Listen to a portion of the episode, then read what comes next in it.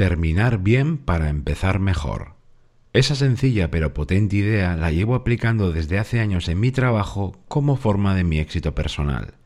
Déjame que te cuente cómo utilizo yo los viernes para terminar a tope la semana y dejarlo todo listo para empezar mejor la siguiente.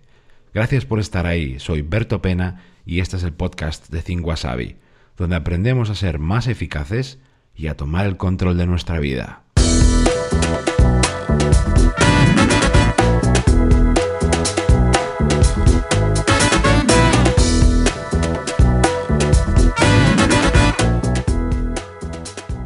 El viernes es un día vital para tu forma de trabajar. Debería serlo. Es increíble por todo lo que te da, fíjate. Aunque la semana no haya ido bien, todavía tienes margen para centrarte, para conseguir resultados, para terminar mejor incluso. Puedes concentrarte también en cerrar temas que están abiertos y así no dejarlos pendientes para el lunes. Súper importante esto.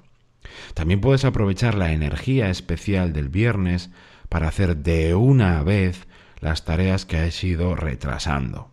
Es el momento perfecto también para preparar la semana siguiente, sobre todo las primeras horas del lunes, y así lo tienes ya decidido por adelantado y no pierdes tiempo al arrancar la semana. Y también es la llave para disfrutar más del fin de semana. Si cierras bien la semana, si trabajas bien ese viernes, vas a potenciar el descanso que cada vez necesitamos más. Esto es lo que tú ganas cada semana cuando te tomas en serio los viernes.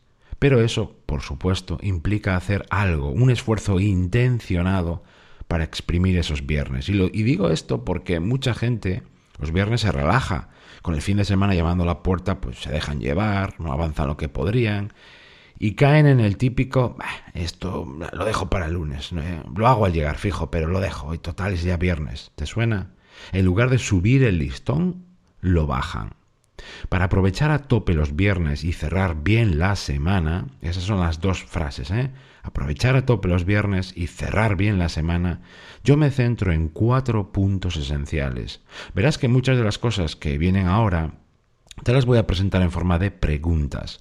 Porque para trabajar de forma inteligente es importante que hables contigo, ¿eh? que te preguntes cosas. ¿eh? Bueno, punto uno. Haz un seguimiento de los temas pendientes y eso implica vigilar sobre todo dos cosas, las cosas tuyas y las cosas de otros. Vamos primero con las cosas tuyas. ¿Qué cosas no he hecho durante esta semana y necesito terminar? ¿Qué cosas he empezado y están a medio hacer, sin rematar? ¿Hay algo que podría cerrar hoy y no dejarlo pendiente para la semana que viene? Bueno, eso por un lado, pero también esto otro. ¿Hay algo que haya encargado a otros y que todavía no me han dado? ¿Hay alguna tarea o tema por el que debería preguntar para que no se me escape?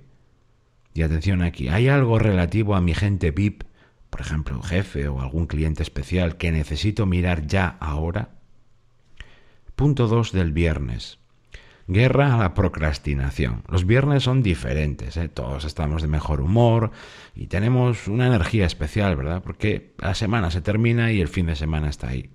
Así que, ¿por qué no utilizar todo ese torrente de energía y buen humor pues para hacer las cosas que siempre retrasas? Puedes aprovechar, por ejemplo, una hora, una hora y pico para centrarte en hacer o al menos avanzar con eso que llevas retrasando durante siglos, ¿no? Porque si no lo consigues hacer un viernes, cuando estás animado, ¿cuándo crees que lo vas a hacer? Punto 3. Bloquea tiempo por adelantado. Una de las claves para conseguir tiempo para las cosas que te apetece o que necesitas hacer es reservarles tiempo en tu calendario, pero por adelantado.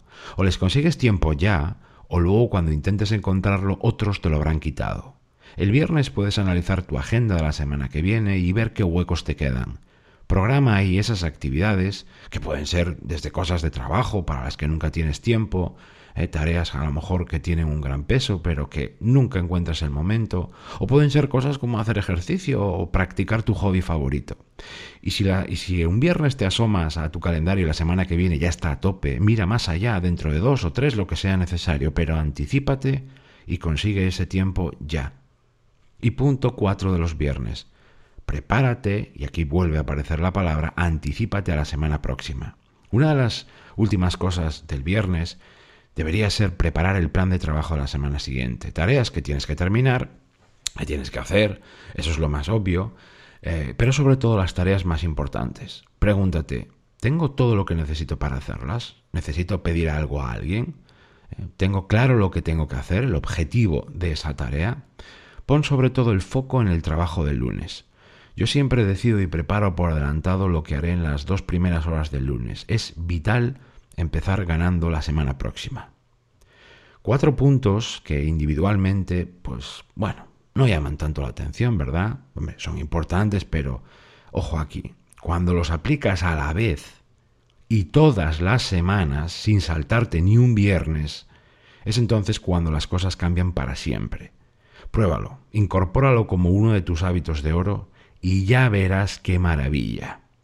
Gracias por estar ahí, como siempre se despide Tiberto Pena y mientras llega el próximo episodio me encontrarás en mi blog thinkwasabi.com y en mi canal de YouTube. Ahí también te cuento las claves para pilotar tu vida de forma diferente.